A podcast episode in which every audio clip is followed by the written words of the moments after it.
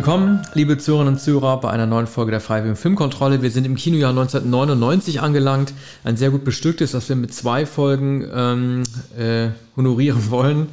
Wir fangen an mit Musik von John Williams äh, aus The Phantom Menace. Das Stück heißt Duel of the Fates.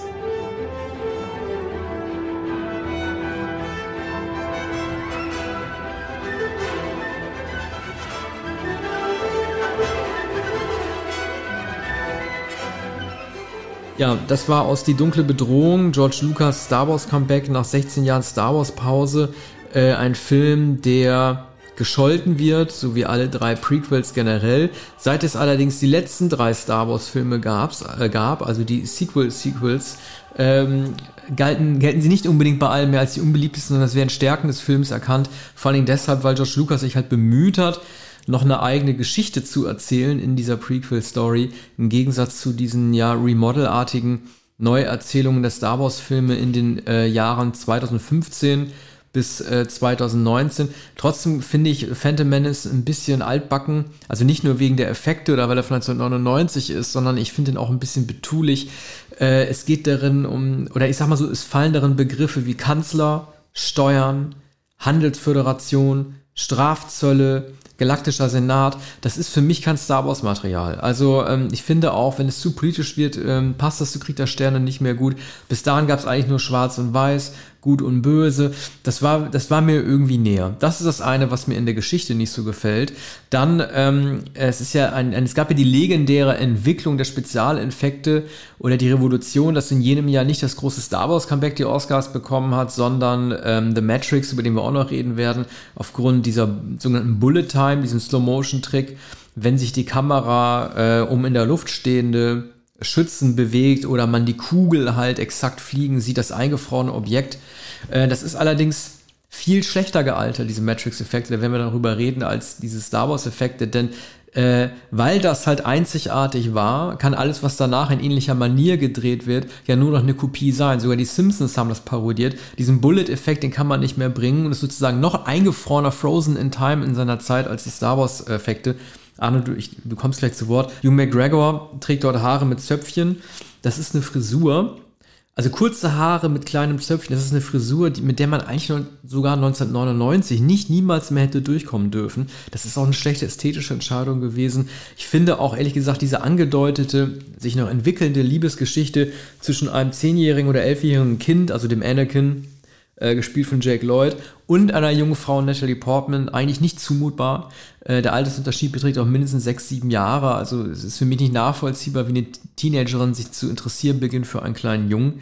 Womöglich hat ähm, Lukas sich da einfach nicht getraut, Anakin eine gleichaltrige Schauspielerin, die auch 10 oder 11 ist, zur Seite zu stellen, weil er unbedingt Natalie Portman haben wollte ne? und die ja fest gebucht war für die beiden folgenden Filme. Dann gibt es natürlich noch die Darstellung der Aliens, die, ich weiß noch, dass äh, Dietrich Dietrichsen da sehr viel drüber geschrieben hat.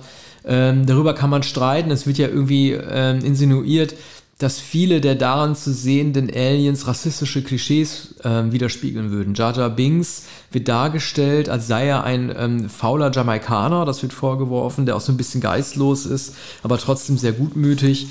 Dann gibt es halt irgendwie noch diesen Alienhändler Watto, der hat so eine krumme Rüsselnase und äh, einen osteuropäischen Akzent. Da haben dann viele halt irgendwie gedacht, da wird dann ein Klischee des, ähm, des jüdischen Menschen reproduziert. Dann gibt es noch die alles blockierenden Handelsföderalisten, die haben französische Akzente. Franzosen waren damals die Lieblingsfeinde der Amerikaner. Also da wird irgendwie alles so ein bisschen komisch irgendwie durcheinander gedrückt. Um noch mal ein paar gute Sachen zu sagen über den Film. Ähm, er endet immerhin mit einer Montage aus vier verschiedenen Erzählperspektiven in einer Action-Szene. Das gab es seitdem und vorher bei Star Wars nicht. Also wir haben ein Laserschwertduell, parallel fliegt Anakin durchs Weltall. Es gibt ein Wald- und Wiesen-Battle und einen Kampf von Prinzessin Padme im Palast. Das ist eine Montage, die sehr gut funktioniert. Man sieht sie übrigens äh, das war einem damals noch nicht so bewusst, später erst richtig. Natalie Portman, wenn sie in ihrer Königskluft ähm, da rumläuft, stehen jetzt zwei Zofen zur Seite und das sind Sophia Coppola und Kira Knightley. Viele werfen im Film auch vor, dass es ein Kinderfilm sei, weil man mit Anakin, also Jake halt ein Kind genommen hat, das die Hauptaction trägt, das dann auch so sehr äh, begeistert dann ähm, wie an so einem Joystick dann ähm, in seinem Cockpit die Laserwaffe abfeuert. Man kann Star Wars generell immer wieder vorwerfen, dass es mit Rückkehr der Jedi-Ritter zu kindlich geworden ist. Aber ich glaube, wer diesen Vorwurf tätigt, der vergisst auch, dass ähm, George Lucas von vornherein allein schon durch die Produktlinien der Spielzeuge an Kinder gedacht hat. Ja, die Kindlichkeit war der Serie ja von Beginn an eingeschrieben. Ich zum Beispiel vermisste, war nicht mehr Kind, aber äh, war 1977 Kind, als der erste Star Wars-Film kam. Ich vermisste Harrison Ford. Stattdessen sah ich immer Ewan McGregor, glaube ich, ne? in dem ja, Film. Als Obi-Wan Kenobi. Äh, das hat mich schon enttäuscht und äh, im Verlauf des Films, das wird ja auch dieses Ben Hur Wagenrennen nachgestellt mit Raumschiffen. Ja. Ne? Äh, darauf hatte ich mich gefreut, weil das wahrscheinlich im Trailer vorher schon zu sehen war. Ist aber arschlangweilig und ich glaubte während des Films, ich würde selbst zur Wüste, die da manchmal gezeigt wird. Also die Verfolgungsjagd, äh, das, das sogenannte Podracer-Rennen, äh, das ist mit den technisch besten Mitteln des Jahres gemacht. Aber wenn du halt nur äh, so komische Puppen siehst, die sich gegenseitig über den Haufen fahren, dann kannst du auch, kein, kannst du auch kein Computerspiel spielen. Ne? Ja, man denkt natürlich immer an, an Ben Hur. Also, ja, jetzt haben sie so flache Raumschiffe statt dieser, äh, statt dieser, äh, wie sagt man, Streitwagen.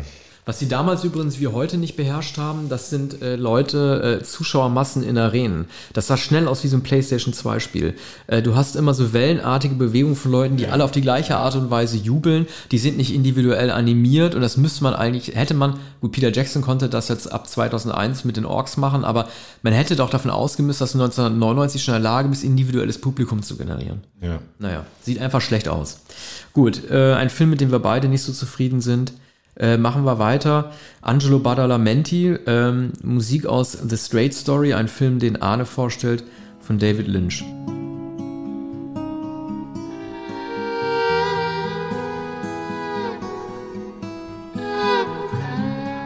Arne, wusstest du, dass Richard Farnsworth relativ bald nach der Oscarverleihung, er wurde ja nominiert als bester Hauptdarsteller, äh, gestorben ist. Er hat sich selbst umgebracht. Er hatte, glaube ich, Krebs. Ich weiß ja. nicht genau. Und er hat sogar, weißt du, wo der mitgespielt hat? Ursprünglich? Ja, in vielen, aber ja, halt ja, ganz hat in vielen Western gespielt, aber sag. Vom Winde verweht. Ja. Ja, 1999 Mann, ja. ja. hat einer noch in Vom Winde verweht gemacht. Legendär. Nö, ich glaube auch eine Sprechrolle, ja. aber ich habe jetzt nicht genau nachgeguckt. Ja. Also es hieß ähm, damals, als ähm, die Rede war von einem sehr ungewöhnlichen Film von David Lynch, der Straight Story heißt, ähm, die Hauptrolle spielt ein Stuntman. Das war er nebenbei auch, aber er hat Sprechrollen in Western, vielen Western gespielt. Der 40er, 50er, 60er Jahre. Ähm, in den 70ern habe ich ihn übrigens auch gesehen in Nebenrollen. Nicht natürlich ähm, da selten in Western, sondern ähm, meistens Farmer und ähm, Großväter und ältere Herrschaften. Nun war es schon ein ähm, ziemlich alter Mann, als Lynch ihn äh, für diese Rolle holte.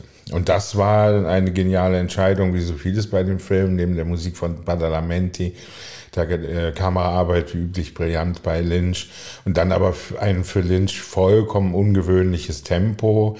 Es gibt, es fehlt alles, was den Lynch-Film ausmacht.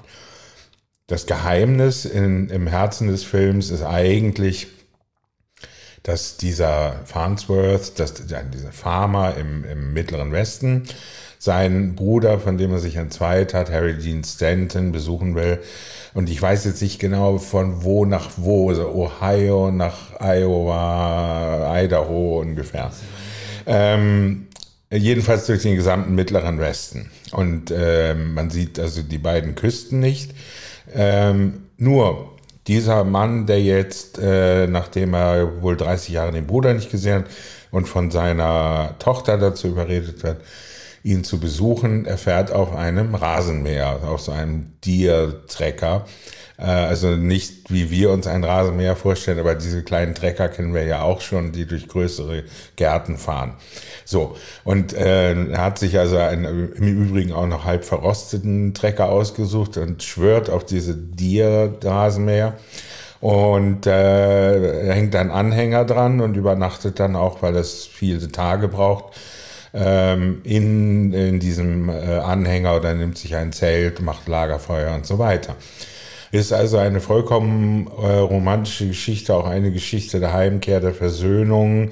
Er begegnet natürlich auf seinem Weg ähm, in kleinen Städten, Dörfern vielen Menschen, manche beherbergen ihn. Äh, er trifft ähm, Good Old Boys, die, die, denen er äh, von seinen Erlebnissen im Zweiten Weltkrieg erzählt. Das ist ungewöhnlich sentimental für Lynch, äh, diese Kriegserinnerungen. Und ähm, und der, der Mann ist aber noch voll, äh, vollkommen bei Sinnen, wenn auch manchmal tränenblind, wenn er erzählt. Und er kommt tatsächlich ähm, am Ende der Reise an und Harry Dean Stanton ist auch dort, der Bruder.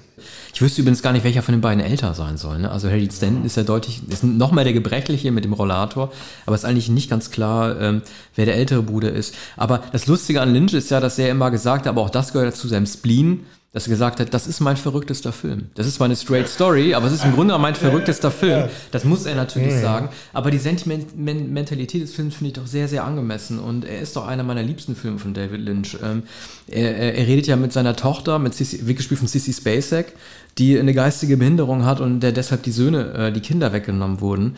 Und dann liegen sie da auf dem Feld und dann, dann sagen sie zu einer, schau dir die Stern, schau dir den Sternenhimmel an. Ne? Und das ist ein klassisches Lynch-Motiv. Hast du im Elephant Man ja auch schon gehabt. Ähm, die Wiedervereinigung im Tod mit der Mutter, die der Elefantenmann hat und immer der Blick zu den Sternen. Ne? Und ähm, es gibt einfach total tolle Motive. Du hast ja schon einige genannt, die Menschen, die er trifft. Er trifft ja so eine Ausreißerin und ähm, die sagt, sie kommt mit ihrer Familie nicht klar. Ne?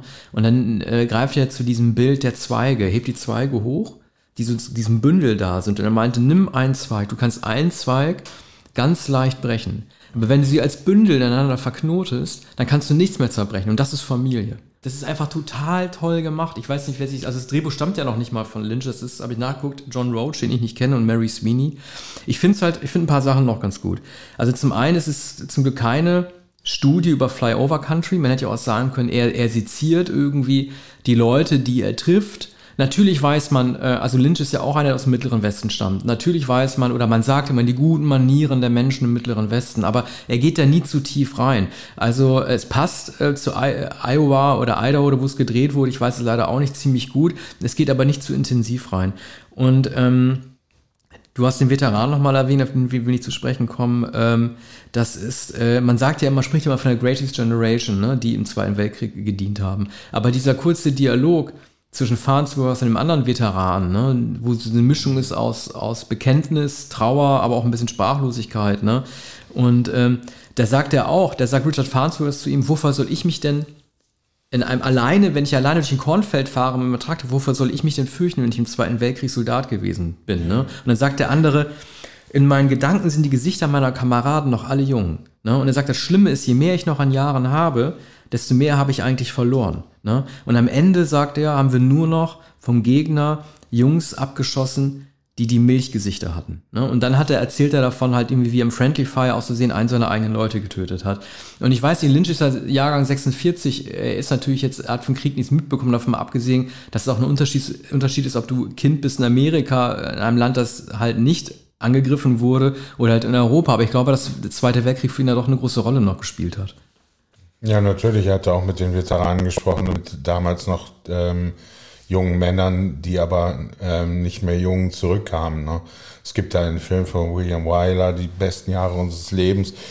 Ähm, also die, diese Erinnerungen, die naturgemäß sentimentaler Natur sind und, und die ähm, in, in der Wiederholung solcher Erinnerungen oder solcher Motive aus dem Krieg merkt man natürlich auch die Wahrhaftigkeit äh, dieser Erinnerungen, weil, weil es nur eine Art von Erinnerung gibt. Ne? Ich habe mit Hardy Krüger vor äh, einigen Jahren gesprochen, der schon ähm, weit über 80 Jahre alt war, 85 glaube ich, 86. Und, und der hat, äh, hat einen dieselben Erinnerungen. Jetzt, er wollte, wollte nichts darüber sagen, aber da er darüber geschrieben hatte, ähm, konnte ich ihn doch dazu befragen. Ne? Und das ist äh, ähnlich.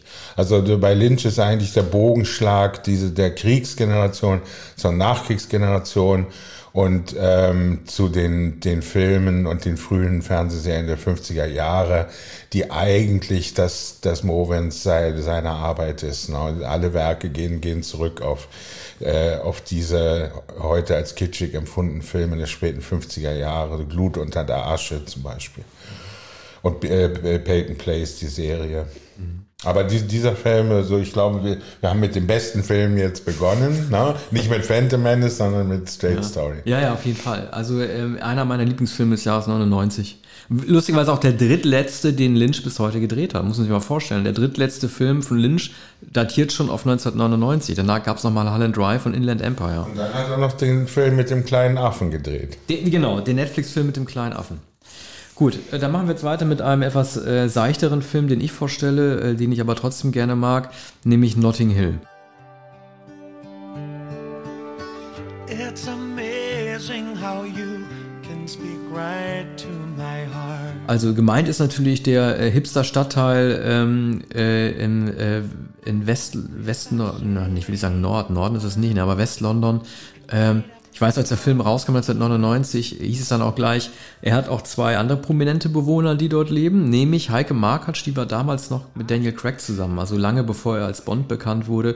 Das war, glaube ich, im Tagesspiegel oder so, war mal ein Interview darüber, wie sie in einer relativ kleinen Wohnung in Notting Hill, 40 Quadratmeter, trotzdem sündhaft teure Miete gezahlt haben, wenn ich es richtig erinnere in der Zeit. Ich ne? mich auch merkwürdigerweise ja. ungefähr daran. ja, geschrieben hat die Geschichte Richard Curtis. Richard Curtis, den kennen wir ja von Love Actually und For Weddings and a Funeral. Der war so prominent und so maßgeblich für diesen Film, dass ich nicht mal weiß, wer den gedreht hat. Er hat ihn nämlich nur geschrieben. Ich weiß den Regisseur nicht, tut mir echt leid. Ich, ich hab, also ich, es ist noch nicht mal so, dass ich einen Blackout jetzt habe. Ich weiß einfach nicht, wer den gedreht hat. Äh, möglicherweise auch Curtis, oder? Nee, nee, nee. Curtis hat selber nicht so viel gedreht. Also mhm. er hat ähm, in Time gedreht, einen Zeitreisenfilm. Ich weiß nicht, ob er bei Wimbledon gedreht hat. Love Actually hat er natürlich, wobei ich noch nicht mal weiß, ob er Love Actually gedreht hat. Aber auf jeden Fall ist Notting Hill nicht von ihm. Mhm. Und äh, aber natürlich wird das Love Actually Motiv auch hier wieder aufgegriffen. Die, äh, das unnatürliche Phänomen der Liebe auf den ersten Blick ich glaube nicht an Liebe an den ersten Blick. Also es gibt bestimmt Faszination und sofortige Begeisterung, aber die Liebe, so wie es auch in Love Actually erzählt wird, die findet halt hier statt äh, zwischen Hugh Grant und Julia Roberts. Also Hugh Grant spielt ja so einen, ähm, so einen etwas slackerartigen Buchhändler, der in Notting Hill seinen Laden hat. Julia Roberts ein Filmstar aus den USA, der zufällig in seinen Laden kommt. So, äh, er verliebt sich in sie, nachdem er sie sieht. Und natürlich, und das ist ja das Unangenehme eigentlich, ich finde den Film jetzt nicht blöd, ich finde ihn gut, aber er verliebt sie natürlich in sie, weil er sie als Prominente erkennt. Er erkennt sie ja nicht als schöne Frau. Er erkennt sie als die prominente Julia Roberts. So. Was ich wiederum ganz sympathisch finde, ist, Julia Roberts erzählt das ein bisschen von sich selbst. Ist natürlich auch ein bisschen so ein meta-fiktionaler Film, weil Julia Roberts als Star ja selber weiß, äh, wie das ist, wenn man nur als Star anerkannt wird. Sie sagt dann auch so, ja, ich hatte durchaus schon eine Kinn- und eine Nasen-OP. Ich glaube, da spricht sie auch von sich selbst. Also sie spricht über Beauty-Ops, finde ich ganz gut. Äh, generell ist es natürlich erstmal Quatsch. Ne? Äh, ein Superstar bleibt in der Regel halt leider nicht mit einem Buchhändler zusammen, auch wenn er so aussieht wie Hugh Grant. Hugh Grant versucht dann immer die Hysterie, die um dieses sie und ihn als Paar entsteht, so typisch englisch zu beruhigen. Er sagt, ja, trink doch erstmal einen Tee und so weiter. Aber es gibt natürlich auch diesen äh, Aspekt, es ähm, landen Nacktfotos von ihr in der Zeitung. Ähm, und das regt sie total auf, ne? Und sagt ihm, was ist denn jetzt mit mir? Und äh, meine Karriere wird vernichtet. Internet war damals noch nicht so groß. Damals gab es eigentlich nur 1999 noch vor allen Dingen die, die, die Streuung durch ähm, äh, Printprodukte. Aber natürlich greift das so ein bisschen diese Fappening-Aktion, die es heute gibt. Also sprich, wenn Fotos prominenter sofort im Netz landen, weil die iPhones gekapert wurden. Daran erinnert das natürlich ein bisschen. Ne? Ja, der Regisseur ist übrigens Roger Mitchell, weiß nichts über sein sonstiges Werk, hat sicher noch einige äh, Kinofilme gedreht, bestimmt bei der BBC und Fernsehfilme. In England ist es ja, wir sprechen nachher noch von, von dem größten äh, britischen Regisseur Anthony Minghella, der auch bei der BBC gearbeitet hat, der Cutter war und so weiter. Ähm, dies ist eigentlich ein Remake von William Wylers Ein Herz und eine Krone, ein sehr, sehr berühmter Film mit Audrey Hepburn und Gregory Peck. Und äh, gemessen an diesem Film äh, also dieser Film kann natürlich nicht, ähm, Roman Holiday heißt der Film, original von 1953, glaube ich, kann diesen Film natürlich nicht übertreffen, aber wenn es überhaupt ein Remake gibt und eine Aktualisierung und in Farbe und zwei Schauspieler, dann sind Hugh Grant und ähm, Julia Roberts die ähm, aller, allerbeste Besetzung. Ähm, Im Original handelt es sich um eine Fabelprinzessin, die nach Rom kommt und äh, Gregory Peck ist ein amerikanischer Reporter. Es ist hier also insofern eine ähnliche Konstellation, als eine Amerikanerin nach London kommt und der, der Einheimische ist, ist äh, ähm, Hugh Grant. In, in William Wylers Film ist Gregory Peck sozusagen der Einheimische, weil er in Rom immer mit dem Motorroller rumfährt und Italienisch spricht und schon eine Weile dort ist, aber eigentlich ist er Auslandskorrespondent. Und hier haben wir also den schüchternen Buchhändler und wer könnte einen linkischen Buchhändler schöner spielen als Hugh Grant? Ne? Ich gehöre zu den Menschen, ich glaube, es gibt zwei Fraktionen. Ähm, die eine, eine Fraktion hat, äh, hält Hugh Grant für einen Clown, der einen Briten gibt. Ich halte Hugh Grant für einen genialen Schauspieler. Und äh, Julia Roberts, abgesehen davon, dass sie eine wunderschöne Frau ist, auch für eine sehr gute Schauspielerin. Insofern ist es ein Vergnügen, den beiden zuzusehen. Diesen räudigen Hausbewohner, der da mit Hugh Grant äh, in der Bude ist und immer in der Unterhose rumläuft, äh, der gehört natürlich in eine britische Komödie. Es gibt dann noch ein britisches Ehepaar. Ne? Wunderbar. Und, und äh, im Übrigen gibt er sich aus als ein Reporter für die Zeitschrift Haus und Hund. Das hat den Film für mich sofort äh, liebenswert gemacht. Das ist eine Sache, die wir als Journalisten auch nachvollziehen können. Diese Junkets, ne? also sprich diese Sammelpressetermine mit Interviews, die danach empfunden werden. Ja, also realistisch. total realistisch. Also mhm. Julia Roberts bestellt ihn da ja hin, damit, damit sie ihn sehen kann, aber die Pressedame denkt natürlich, er ist ein Reporter und er muss mit Fragen improvisieren. Und jeder weiß das. Und damit meine ich mich auch mit und alle anderen Journalisten auch. Diese Junkets sind total stressige Termine. Man wird in 10 Sekunden Snippets durchgereicht, stellt drei Fragen, auf die jede Schauspielerin immer die gleichen Antworten gibt. Und wenn du nicht vorbereitet vorbereitet bist, so wie er, wenn es im Haus um Hund geht und dann fragen muss, wie geht es denn den Hunden in dem Film? Und die Schauspieler sagen, da spielen gar keine mit, dann ist das halt irgendwie total realistisch, weil diese dämlichen Situationen, oder mehr oder weniger realistisch, weil diese dämlichen Situationen bei diesen äh, fabrikähnlichen, Lemmingsartigen Situationen einfach total schnell entstehen. Das ist eigentlich meine Lieblingsszene im Film, diese unangenehm stressige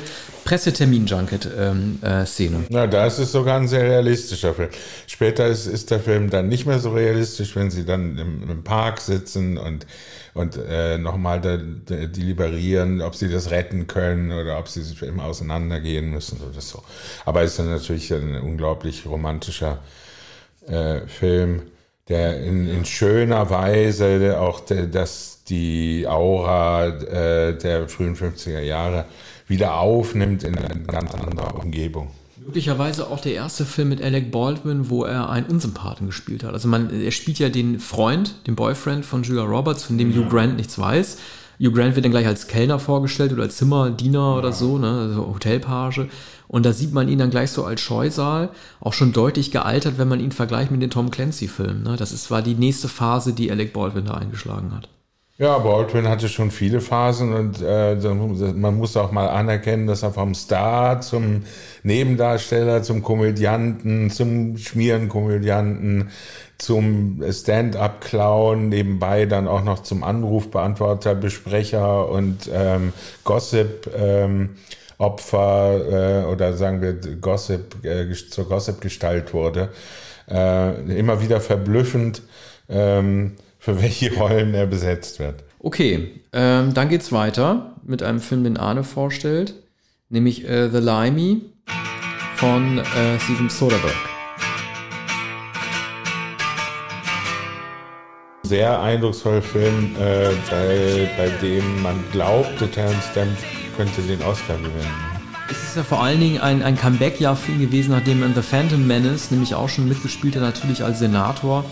Äh, hier ähm, spielt er einen äh, ehemaligen Knacki, Brite, deswegen auch The Limey. Ich glaube, The Limey, ich hatte es nochmal nachgeguckt, kann diesen Begriff nicht. So nennt man ja, glaube ich, irgendwie so humoristisch, irgendwie so, so Kadetten, so britische Kadetten. So nennen Amerikaner irgendwie so Briten, die so sehr steif irgendwie auftreten.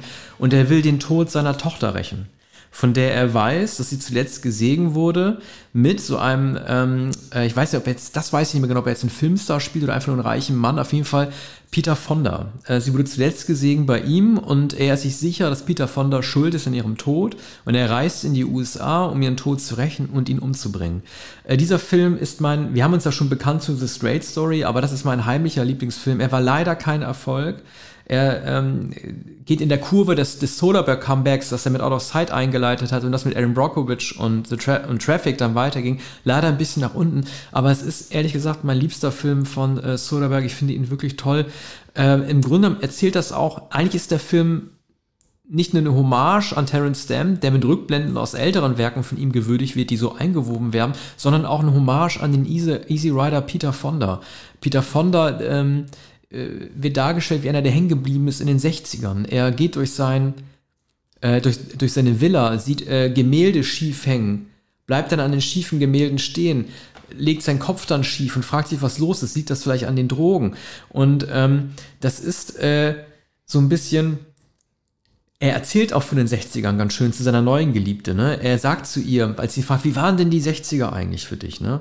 Und dann sagt er, hast du je von einem Ort geträumt, an dem du noch nie gewesen bist? Hast du ihn dann wieder vergessen, wenn du aufwachst? Aber als du da warst, konntest du dich verständigen, du wusstest genau, wo es lang geht. Das waren die 60er. Halt nein, nur 66, 67, sagt er dann. Also eigentlich ist es ein Film, mit dem Soderbergh vor allen Dingen Peter Fonda würdigen will. Und Peter Fonda ist so als, als schmieriger, aber eigentlich gutherziger Millionär eigentlich sehr, sehr gut erzählt. Und es wird am Ende auch aufgeklärt, wie Jenny, wie die Tochter von, von Stamp dann wirklich gestorben ist. Und natürlich trägt Peter Fonda die Schuld, aber es war kein Mord, sondern ein Totschlag.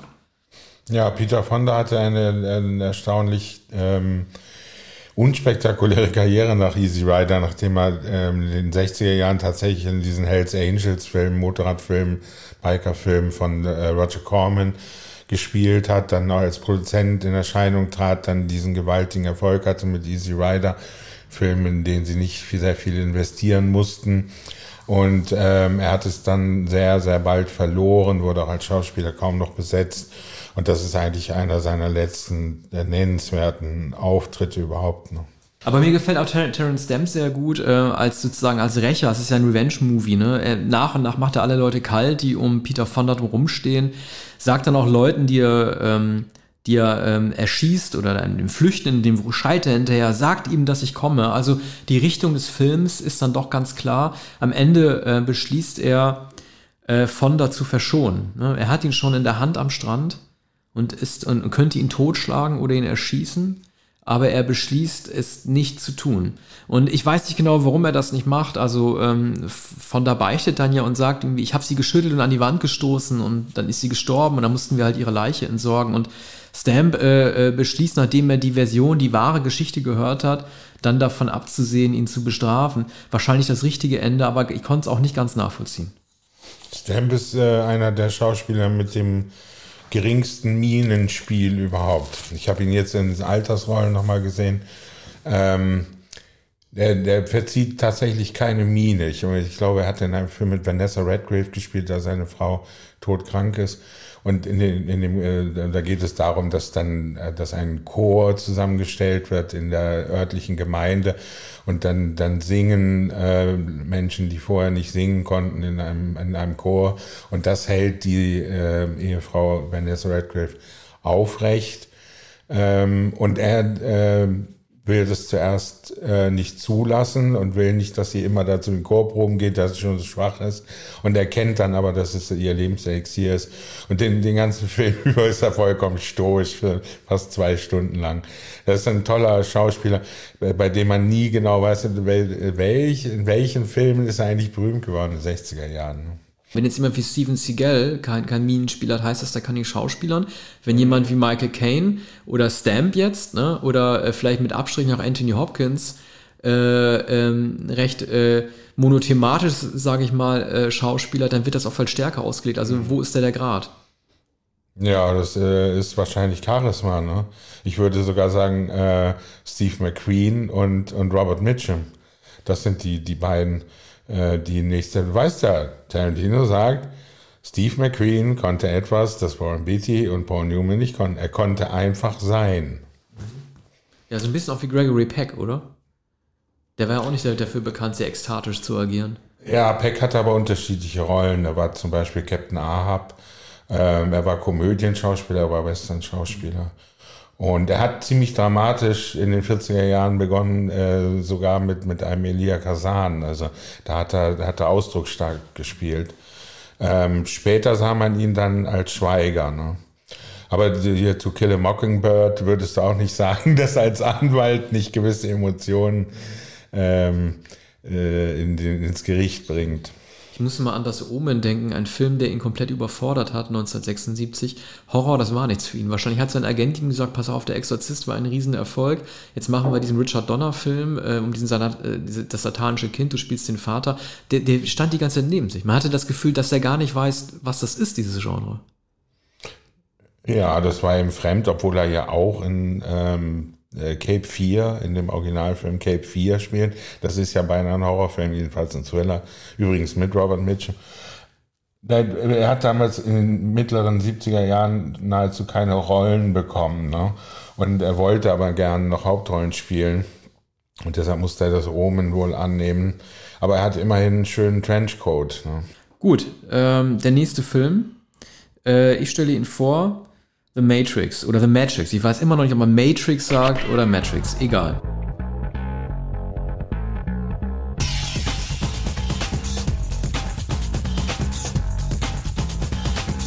Ich hatte ja vorhin schon zu Phantom Menace gesagt, ich finde, dass die Tricks, so neu wie sie waren, noch schlechter gealtert sind als äh, die von Phantom Menace, gerade weil es keinen Sinn gemacht hat, sie zu reproduzieren. Kein Film kann sich erlauben, Bullet Time zu machen. Also, äh, Viele lieben den Film, viele sagen, es ist der beste Sci-Fi-Film äh, äh des Jahres 99, ähm, ein echtes Meisterwerk. Also für mich war das damals nichts und für mich ist es auch heute nichts. Man kann sagen, ähm, ich will nicht sagen, dass, dass er die Geburtsstunde vieler Verschwörungstheorien darstellt, aber er spiegelt doch viele Ängste von heute immer noch wieder, was im Grunde genommen für ihn spricht. Es geht darum, dass ähm, behauptet wird, wir alle leben in einer Matrix und werden von Computern überwacht die uns vor uns hin dümpeln lassen in so einer Art zufriedenem 9-to-5-Leben, aber wo wir in Wirklichkeit äh, wie so ähm, äh, Embryos in so Kapseln gehalten werden und unsere Lebensenergie von diesen Maschinen uns ausgesaugt wird. Das hat auch ein bisschen was Terminator 2-mäßiges. Ne? Damals, also bei Matrix hat auch eine KI den Krieg begonnen gegen die Menschen, so wie bei Terminator auch.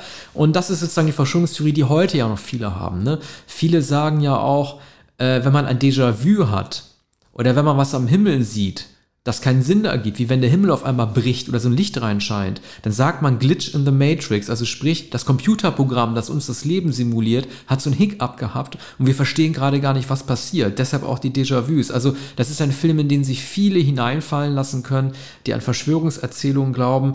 Ähm, so ein Film passt auch deshalb ins Jahr 1999. Das Internet startete da gerade mal so durch. Cyberspace war auch noch eine Fantasie. Also ich kann mir schon vorstellen, dass es da irgendwie reinpasst, dass man denkt, unser Leben ist nur die Simulation. Viele lieben ja auch äh, dass, äh, die Theorie der roten und der blauen Pille, die man schlucken kann ich kriege die mal durcheinander. So eine der beiden Pillen bedeutet, dass man so ähm, ja in seinem satten Schlaf weiterleben kann und so tun kann, als wäre alles okay. Und dann sitzen wir hier und machen den Podcast. Dann in Wirklichkeit werden wir ausgesorgt. Und die andere Pille, das ist die, wenn man die schluckt, dann sieht man halt, wie es wirklich ist. Und das ist so schrecklich, dass man was dagegen ändern will. Ich muss noch mal, äh, weil das so lustig ist, es ist so geläufig, rote und blaue Pille. Es gab mal so, so einen Twitter-Thread, so einen Streit. Da hat irgendwie, ich glaube, das war Ivanka Trump, das habe ich mir notiert irgendwie äh, gesagt, rote oder blaue Pille, welche soll ich nehmen? Also die Tochter von Trump.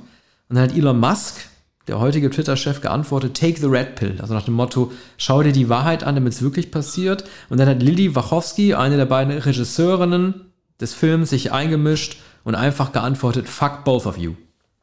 Ja, kommen wir zum nächsten Film.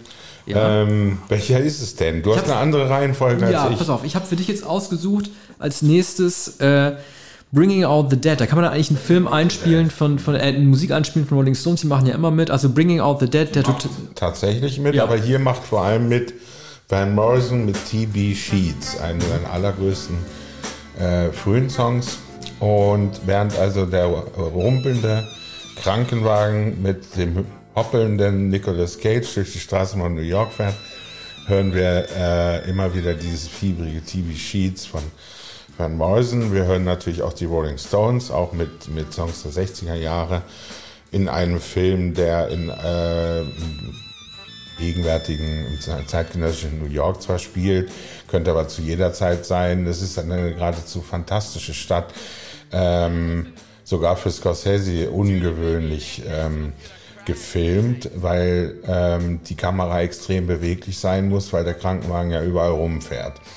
Und äh, Cage spielt einen Rettungssanitäter, der, der bringen out the dead. Es sind nicht immer Tote, aber manchmal sind es Halbtote. Es sind Menschen mit, mit Herzinfarkten, mit Überdosis und so weiter.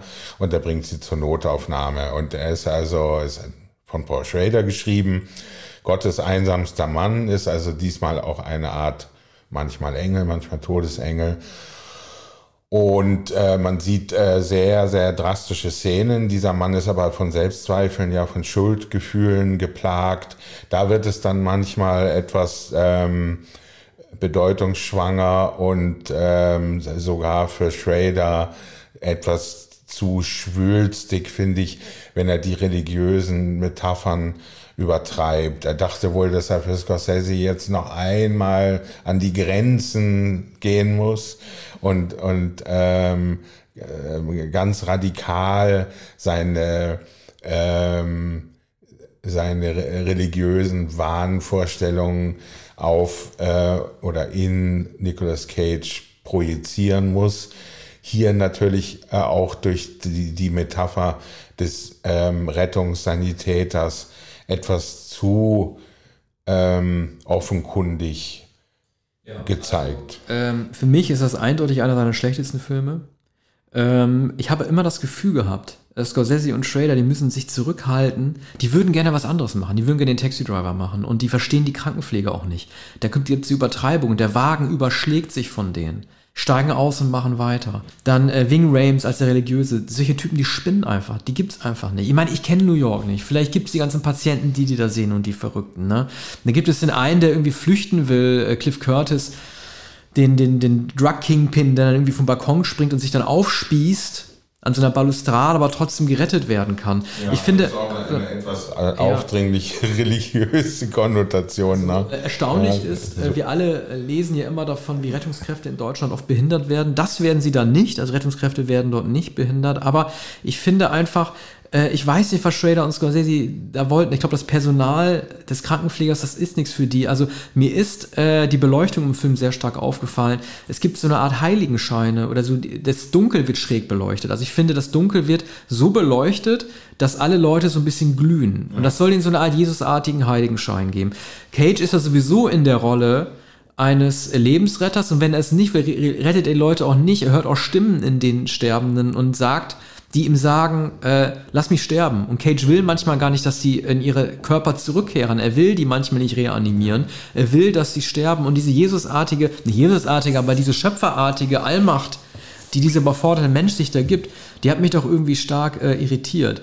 Ähm, es gibt auch Streitereien um Funkgeräte und es gibt Streitereien, äh, Rangeleien um bestimmte Belebungsgeräte. Ich habe mir dann immer vorgestellt, dass Scorsese und Schrader da eigentlich lieber eine Pistole sehen wollten, um die die kämpfen. Mhm. Also für mich passt dieses Setting nicht. Es gibt eine Figur, die ich gerne mag. Es gibt so einen Cop, der die äh, Rettungsstation äh, überwacht ein großer Afroamerikaner, eine Andeutung eines Afros auch, mit so Aviator Sun äh, äh, Sonnengläsern und der eigentlich immer so, so, so ein äh, Cool Rap immer so von, von sich her gibt, so ein bisschen so Street Slang. Und das ist so, das ist einer, äh, von dem ich mir vor, hätte vorstellen können, den hätte er, den hätte er gut in Taxi Driver auch, auch ähm, besetzen können. Und ich finde, der, der Zusammenhang zwischen Taxi Driver und Bring Out the Dead, der besteht daran, dass der Taxi Driver Bickel der stoppt seine Kriminalität oder sein Verbrechen genau da, in dem Moment, wenn er glaubt, Judy Foster gerettet zu haben.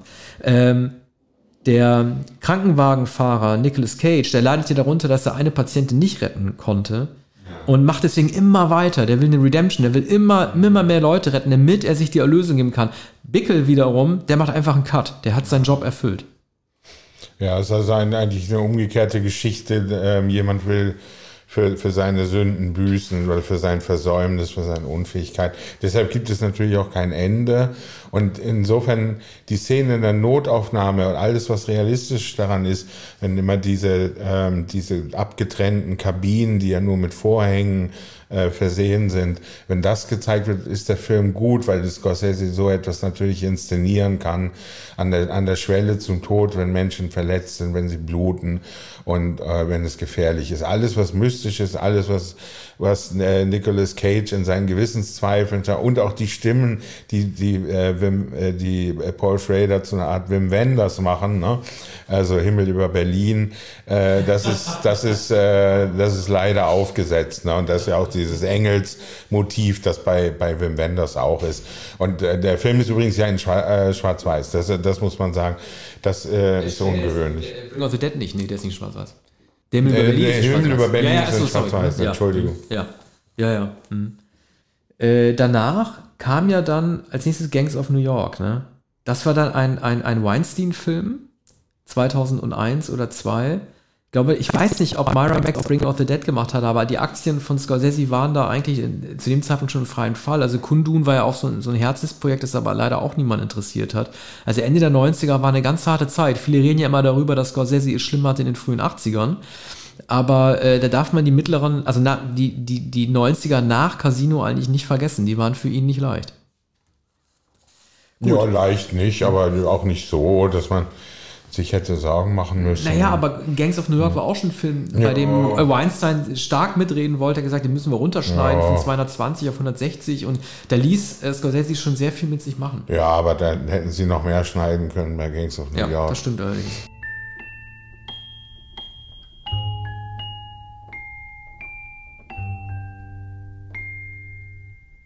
Being John Malkovich. Damals gab es den Begriff des Metafilms oder Metaebenenfilms noch nicht. Heute, das weiß man auch von Nicolas Cage, über den wir gerade gesprochen haben, der sich selber gespielt hat in The Unbearable White of Massive Talent, ist das gang und gäbe. Hier spielt John Malkovich sich selbst. Roger Ebert hat schöne Sätze gesagt. Er hat gesagt, Malkovich himself is part of the magic.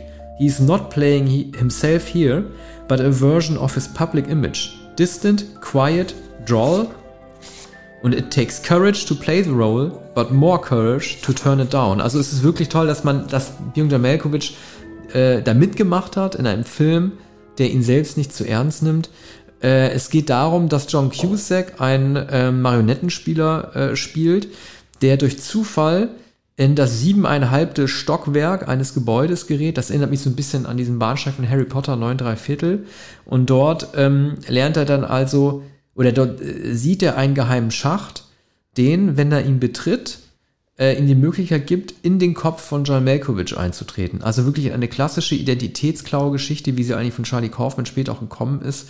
Ein Mindtrip. Ich finde, der, der große Coup des Films besteht darin, dass Cameron, Cameron Diaz als äh, Q-Sex Frau besetzt wird und sie wird als graue Maus gezeigt und ich glaube, dass Kaufman und Jonesy, ohne dass Diaz das vielleicht geahnt haben könnte, da auch ein bisschen mit dem Image spielen, ähm, dass sie halt zeigen wollen, dass sie halt nicht mehr nur die schöne Frau halt sein will, sondern, sondern halt auch einfach mal jemanden spielen soll, der bewusst unästhetisch aussieht. Interessant wird es darin, wenn sowohl Cameron Diaz diesen Gang entdeckt, indem man in äh, Cusacks Kopf eindringen kann, als auch äh, Cusack selbst, äh, indem man in Mal Kopf eindringen kann und ähm, dann unbedingt Sex haben wollen aus der Perspektive von John Malkovich. Und dann sagt auch so Sachen wie, jetzt bin ich auf einmal transsexuell, ich muss mich über eine Geschlechtsumwandlung informieren. Also die Tatsache, in die, die Identität und den echten Kopf eines Gegenübers einzutreten, ermöglicht auch neue sexuelle Offensiven, äh, die man dann irgendwie ausleben kann mit dem gleichen Geschlecht oder dem anderen. Übrigens macht Charlie Sheen dort in einer sehr schönen Nebenrolle mit,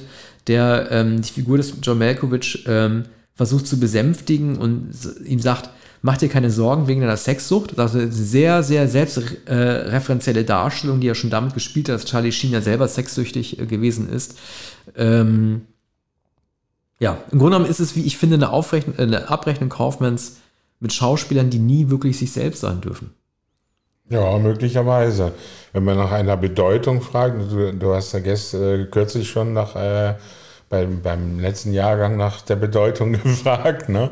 Kann man kann man äh, das äh, annehmen oder das ist eine Interpretation. Ansonsten würde ich sagen, Schnickschnack, Spielerei, alles selbstreferenziell und äh, auch unwahrscheinlich anstrengend. Produziert übrigens von Michael Stipe, das hat mich auch gewundert. Aber ähm, wie gesagt, ich finde diesen Aspekt der sexuellen Befreiung, dass sich dann Cameron Diaz in Catherine Keener, die auch eine Rolle spielt, äh, verliebt, das hat so was Avatar-mäßiges. Ready Player One irgendwie fast so ein bisschen.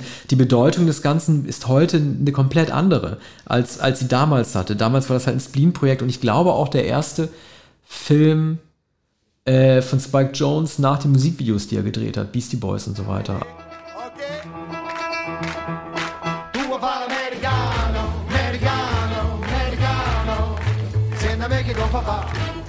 Kommen wir zum letzten Film der heutigen Sendung, Film Nummer 8, auf den Arne sich schon gefreut hat. Anthony Minghella, der talentierte Mr. Ripley.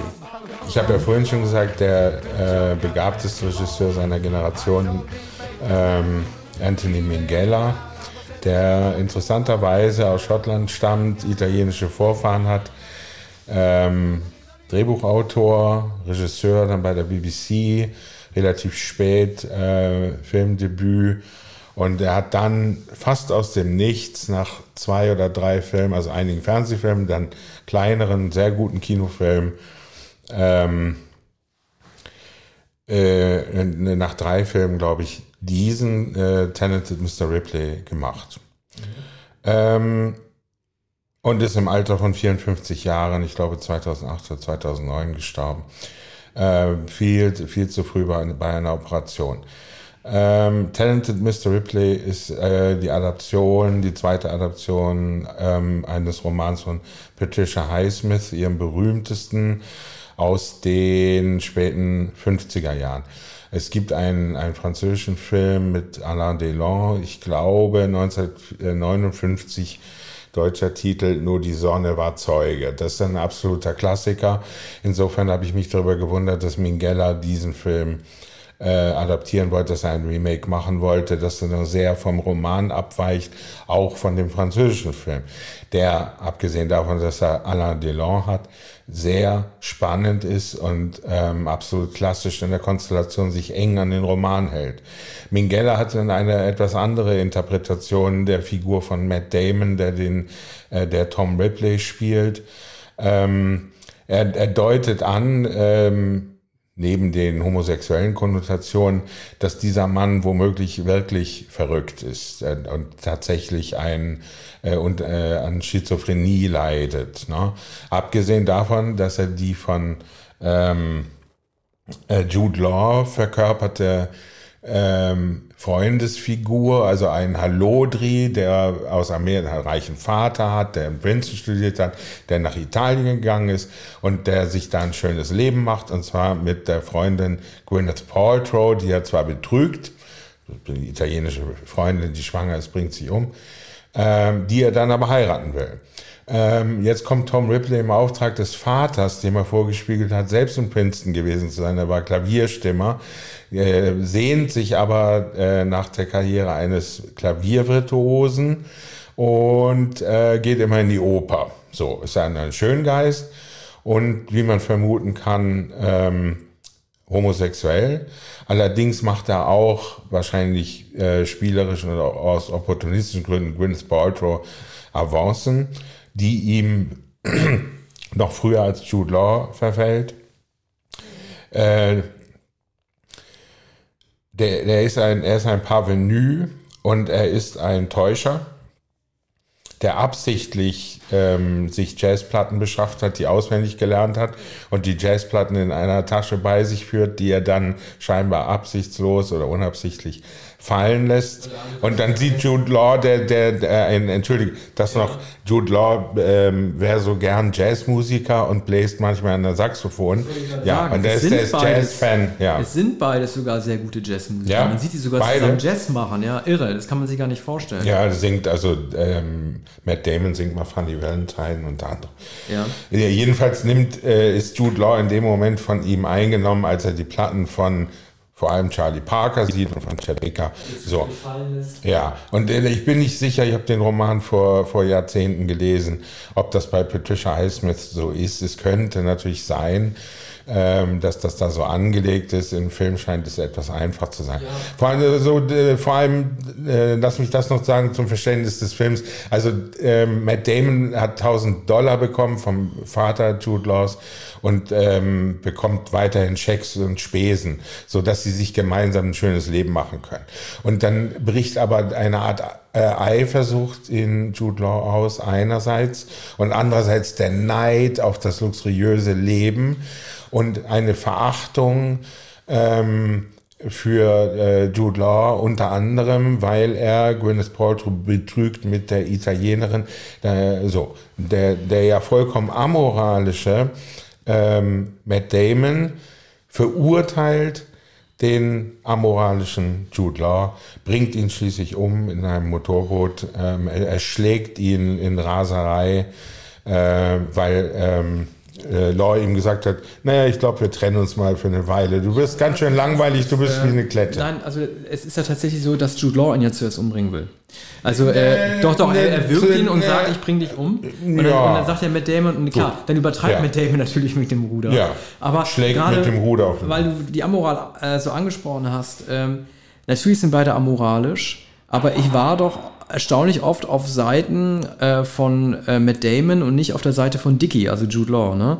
Er sagt zu Dicky, das Komische ist, dass nicht ich mich als jemand anderes ausgebe, sondern dass du derjenige bist, Dicky. Irgendwie, ähm, ich bin langweilig, aber ich bin wenigstens ehrlich. Und er ist in seinen Motiven, er ist natürlich hinterlistig, aber im Grunde genommen ist Dicky, also Jude Law, doch derjenige, der auch ein Doppelleben führt mit der Italienerin und halt einfach auch extrem oberflächlich ist. Ne? Ich glaube, der Film war, äh, ich glaube, es gibt fünf Ripley-Romanen. Ripley unter Wasser war noch relativ bekannt und auch Wim Wenders hat ja einen Ripley-Film gedreht. Äh, hier war das das erste Mal, dass mit Damon auch ein Ekel spielt. Das würde er danach immer wieder tun. Und ähm, wie du gesagt hast, er wandt sich ja an Judd Law ran und sagt dann so Sachen, hey, wir gingen doch zusammen zur Schule. Das ist übrigens eine Nummer, die in vielen Filmen gebracht wird, um äh, ja. zu erkennen zu gehen, man würde sich kennen. Funktioniert, funktioniert natürlich in der Realität nie. Ne? Also wenn es mir jemand sagt, pass mal auf, wir waren zusammen in der Grundschule, ich weiß genau, mit wem ich in der Grundschule war. Das ist ein bisschen doof. Ne? Also äh, Jude Law, ähm, er gilt ja als einer der Lost Actors, also einer, der eine große Karriere hätte haben können als Hauptdarsteller. Hier aber schon äh, in, in, in, äh, zum Nebendarsteller, ich will nicht sagen degradiert wurde, einer musste den Nebendarsteller machen, aber doch nicht mehr zum Leading Man. Und das hat mich schon so ein bisschen bei ihm gewundert, äh, als es um die Sherlock Holmes-Filme ging von Guy Ritchie mit Robert Downey Jr., von der reinen Körperlichkeit, von der Physis, wäre es für mich völlig gesetzt gewesen, dass Robert Downey Jr. einen Watson spielt und Jude Law ein Sherlock Holmes. Das sehe den viel ähnlicher. Ich mache es aber umgekehrt. Jetzt ist irgendwie Jude Law der, der Watson gewesen, Robert Downey Jr., der größere Star den Holmes. Das macht von den größten Unterschieden einfach auch, finde ich, überhaupt keinen Sinn. Aber, aber das nur nebenbei. Äh, ich hätte Jude Law in diesem Film auch getötet als, als, als Matt Damon. Äh, mir, mir gefällt der nicht. Dann gibt es auch dieses komischen, komischen Selbstmordbrief, den, den äh, Ripley dann ja selber fingiert, äh, wo dann irgendwie drin steht, ja, ich verabschiede mich aus dem Leben. Also der Brief ist insofern schon unglaubwürdig, als man vorher hört, dass Jude Law, ähm, dass äh, äh, Dicky äh, sagt, äh, er kann nicht schreiben und er mhm. kann auch nicht korrekt schreiben. Ähm, Damon macht ihn auf einen Fehler beim Tippen aufmerksam. Ja. Das wird mit zwei T geschrieben. Er hätte also äh, die Legasthenie ähm, in diesem fingierten Selbstmordschreiben ähm, auch fingieren müssen. Ne? Mhm. Und mal abgesehen davon, die, all das Verschlungene, das ist auch bei Highsmith schon unglaubwürdig. Aber ähm, hier ist es nun vollkommen unglaubwürdig, wie, wie die Leiche des auch sehr schweren Philip Seymour Hoffman hier beseitigt wird, in, indem Damon ihn aus der, der Wohnung schleift, in einen Sportwagen setzt und dann auf ihn einredet, als wäre er betrunken. Ne? Und die, die, die Kopf, äh, schwere Kopfwunde, klaffende Kopfwunde ist durch eine Ballon oder eine Schiebermütze bedeckt. Und, und dann äh, bringt er ihn irgendwo um die Ecke, dann, dann kommt der Vater nach Europa, dann wird ein amerikanischer Detektiv eingesetzt. Dann gibt es ein Verwirrspiel mit, mit äh, Kate Blanchett, das ist eine weitere äh, exilierte Amerikanerin, eine sehr reiche Frau. Und ähm, er, lässt, er lässt vor allem ähm, Gwyneth Paltrow, die nun ihren Ehemann ins B vermisst, in dem Glauben, dass der noch lebt. Und, und, und behauptet, er habe ihn kürzlich noch gesehen oder er wisse nicht, wo er sich befindet. Und, und Porto ist aber am Ende da vollkommen davon überzeugt, hat natürlich hat die Ringe, die der Matt Damon unsinnigerweise, also Jude Laws Ringe, die, die er an den Fingern trägt, bei ihm gesehen. Und, und, und, und nun ist sie davon überzeugt, dass er Dicky getötet hat und das ist genau richtig. Und am Ende gibt es noch die, die Figur eines, ich mal glaube, britischen Freundes der, der Polto. Und das ist die, die eigentliche homosexuelle Verbindung in, in der Geschichte, wenn sie am Ende auf das, ich glaube sogar auf die Andrea Doria steigen, um nach Amerika zurückzufahren, entspinnt sich einerseits wieder die, die merkwürdige Romanze mit Kate Blanchett, die irgendwie in den, wie ich finde, äh, Glanz- und Auralosen Matt Damon verliebt ist und diesem Jungen, äh, diesem jungen Mann, dem er schon gestanden hat, was sein Gefühl ist, nämlich, dass es irgendwo unten im Keller, wo ja auch die Leichen sind, dass es dafür einen Schlüssel geben müsste, so dass man ans Licht kommen kann. Und diese heimliche, verdruckste Figur, Tom Ripley, gelangt niemals ans Licht, sondern sitzt am Ende in der Kabine im Dämmerlicht und die Tür schlägt immer und knarzt, quietscht hin und her. Aber also für mich ist es, und ich finde zum Glück nicht ganz klar gewesen, ob, ähm, äh, ob der Mörder schon immer in Tom Ripley geschlummert hat oder ob er einfach durch den ersten Mord Gefallen daran gefunden hat. Also ich finde das in der Darstellung wirklich sehr, sehr gut. Ich könnte jetzt nicht sagen, ich, ich habe zwar den ersten Roman auch gelesen von Highsmith, aber ich kann mich nicht mehr erinnern. Ich weiß nicht, ob schon immer in ihm dieser Übeltäter äh, äh, drin war oder nicht, oder ob er einfach gemerkt hat, er kommt damit er einfach... Ist schon von Anfang an. Ja, aber er weiß, ja, er, weiß, er weiß ja nicht, wer er ist. Ja, er weiß ja überhaupt nicht, wer er ist. Also ich, ich bin ja nicht der größte Minghella-Fan, ich mag seine Filme eigentlich nicht, aber ich finde diesen Film wirklich gut. Also ich, also ich fand den wirklich gut inszeniert und auch spannend gemacht. Ich habe den Abgleich zu Delon nicht und ich habe den Abgleich auch zum Roman nicht mehr, den habe ich nicht mehr präsent. Ich mag auch die Szene, in der Freddy, also Philipp Seymour Hoffmann, in die Wohnung geht, weil er Dicky sucht. Und dann trifft er dann nur mit Damon. Und dann sagt, hab mir notiert, da sagt dann Freddy zu mit Damon, das Einzige, was hier nach Dicky aussieht, bist du. Das finde ich wirklich gut. Also ich finde ihn wirklich auch spannend. Ja, Freddy macht da natürlich einen Fehler, das ist auch nicht glaubwürdig. Äh, Seymour Hoffmann hat ja schon erkannt, was es ist. Und er geht die Treppe runter und fragt dann die Haushälterin und sie deutet nach oben und sagt, das ist doch Dicky. Aber das ist natürlich Matt Damon, also Tom Ripley. Und dann weiß Freddy es und er geht dann arglos noch in die Wohnung und wird dann mit, mit der Büste, die er vorher gar nicht anfassen sollte, wird, wird er erschlagen. Ne? Und die, die Figur des Freddy, der ein Schürzenjäger ist und wunderbar gespielt von Seymour Hoffman. Also man, man kann Matt Damon nicht neben Seymour Hoffman agieren lassen. Ne? Also da sieht man neben das Genie von Seymour Hoffman und den glanzlosen Matt Damon. Also der Matt auch Damon, fehlbesetzt findest, ist. Ja, ey, der das fehlbesetzt überhaupt nicht. Also du findest auch wirklich, dass er nicht nur als Ripley glanzlos ist, sondern dass er die Rolle ja. nicht verstanden hat, oder? Oder das weiß ich nicht. Also, Nein, aber der ist ja uncharmant. Ich finde, ja, aber finde soll er denn charmant sein? Ja, der muss charmant sein. Der soll ja Jude Law sein. Und er hat doch ja, nichts. Klar. Er hat doch nichts von Jude Law. Ja. Nein, also ich, ich mag Matt Damon äh, nicht äh, sowieso nicht gerne als Schauspieler. Insofern ist, es, ist das Urteil immer ähm, etwas ähm, ab, abgehoben oder ähm, vor, von Vorurteilen beladen. Ne? Aber ich finde, ich finde Jude Law sehr, sehr gut in, in, in dieser Rolle, sehr glaubhaft. Und, und, und den finde ich eben als schwere Nöter und als Hallodri den finde ich charmant. Und ich glaube nicht, dass irgendjemand glaubt, dass Matt Damon diese Gestalt ist. Das muss Minghella äh, wohl sehr absichtlich gemacht haben. Er, er, wollte, aber er zeigt zum Beispiel in Spiegelszenen oder wenn sie im, im Zug sitzen und ähm, und äh, Matt Damon sich immer wieder die Reflexion im Fenster ansieht, Jude Law im Profil und sein eigenes Gesicht. Da, da wird ja die, die Zwillingshaftigkeit, das Doppelgängertum behauptet und man sieht aber, es ist überhaupt kein Doppelgängertum. Wenn das die Pointe bei Minghella sein soll, nun gut. Ich, äh, ich fand, fand es aber nicht überzeugend. Ich glaube nicht, dass es angelegt ist bei ähm, bei Patricia Highsmith. Die hat dieses Doppelgängermotiv und mit Alain Delon und seinem, ich glaube, französischen Schauspielkollegen funktioniert das. Die haben eine phänotypische Ähnlichkeit man sieht keine Ähnlichkeit, ich sehe keine Ähnlichkeit zwischen Damon und Jude Law. Also eine sehr, sehr geringe ja, und die kommt durch die Brille. Ne? Sollte da nicht einfach auch ähm, gezeigt werden, dass in der Manie, in der Matt Damon sich einbildet, das sein zu können, oder vielleicht die, die Herausforderung so groß ist, sein Umfeld zu überzeugen, Kate Blanchett, also bei, bei, bei Paltrow geht's ja nicht, die weiß ja, wer Dicky ist, aber äh, gegenüber Kate Blanchett kann, kann er ja so tun, als wäre der Lebemann, dass das einfach sozusagen sowohl die Manie in, in, in, in Ripley so groß ist, dass, dass er denkt, er kann kann das machen, als auch die Wandlungsfähigkeit mit Damons gezeigt werden soll. Ich weiß, was du meinst und er, er kann den Dicky nicht nachmachen, aber vielleicht soll, sollte das gerade auch damit ausgedrückt ja, werden. Er hat keine Großzügigkeit. Die Witze sind gezwungen. Er hat auch nicht den körperlichen Charme. Das ist es ja bei Jude Law. Der, ist, der hat doch goldenes Haar. Ne? Und sogar Seymour Hoffman sieht besser aus als Matt Damon. Nee, also geh mir weg. Gut, dann sind wir. Wir kommen äh, demnächst wieder ja. mit, mit weiteren acht Filmen von 1990. Genau. Teil 2 äh, steht noch aus. Äh, für die heutige Sendung sagen wir Tschüss. Bis bald.